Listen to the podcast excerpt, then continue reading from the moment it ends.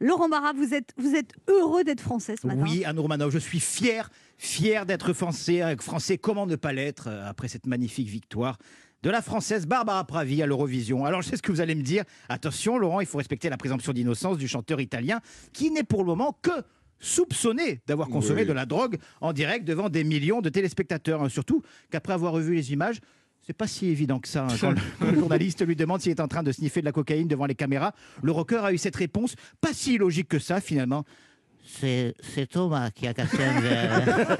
je, je voulais juste nettoyer, euh, hein, mais je prends jamais de drogue. Ciao. Mais il a dit ça en italien. Oui, mais je voulais le faire en français pour nos auditeurs qui paraissent peut-être pas italiens. Avec au passage cette petite astuce entretien de la maison. hein. Si vous cassez un verre, ne vous embêtez pas à passer le balai ou l'aspirateur, sniffer les débris directement, ça ira plus vite.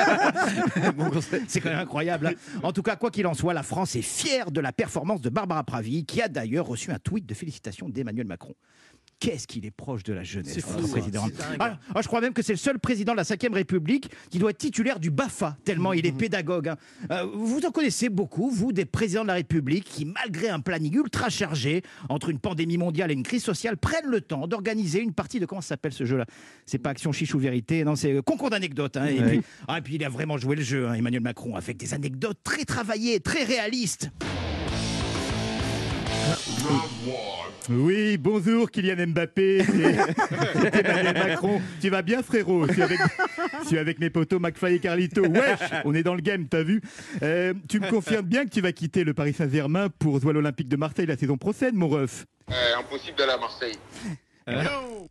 Eh oui, oui, oui, ah, c'était tellement bien joué hein, que même si euh, Kylian Mbappé coûte à lui tout seul le prix de la région Provence-Alpes-Côte d'Azur, eh ben j'y ai cru. hein. Alors Naïf, simple, hein. simple opération de communication, véritable pas vers la jeunesse, hein, peut-être un peu des deux. En tout cas, la partie s'est terminée par un match nul, 4 partout, passionnant, hein, euh, avec deux gages à la clé. Un euh, pour Emmanuel Macron, qui le soir euh, de son discours du 14 juillet devra placer sur son bureau, vous avez vu ça, un portrait de, Ma- portrait de McFly et Carlito. C'est fou comment on s'amuse quand on est jeune quand même. hein. Et puis euh, pour, un pour les deux youtubeurs hein, qui devront euh, monter dans un avion de la patrouille de France lors du défilé. C'est vrai, ils vont devoir faire ça. En même temps, on aura tout vu. On a même vu Jean Castex, chef de bord, dans un train. Pas régné ça. Pas de nuit C'est l'heure de se coucher de la part de la SNCF. Mon Dieu, mon Dieu, hein, vous le sentez, ce doux parfum de la campagne présidentielle 2022. hein. Et oui, 2022, c'est déjà demain. Et pourtant, malgré sa deuxième place, c'est bien la chanteuse Barbara Pravi qui a su gagner le cœur des Français. Et ça, c'est tout sauf de la poudre aux yeux. Voilà, je m'en remets pas. Ah bon.